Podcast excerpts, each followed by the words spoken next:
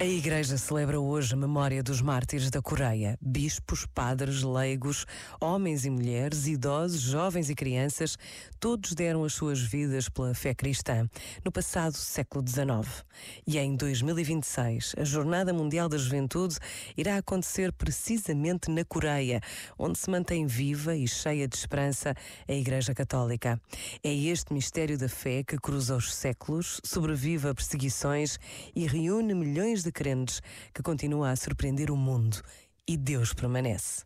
Pensa nisto e boa noite. Este momento está disponível em podcast no site e na app.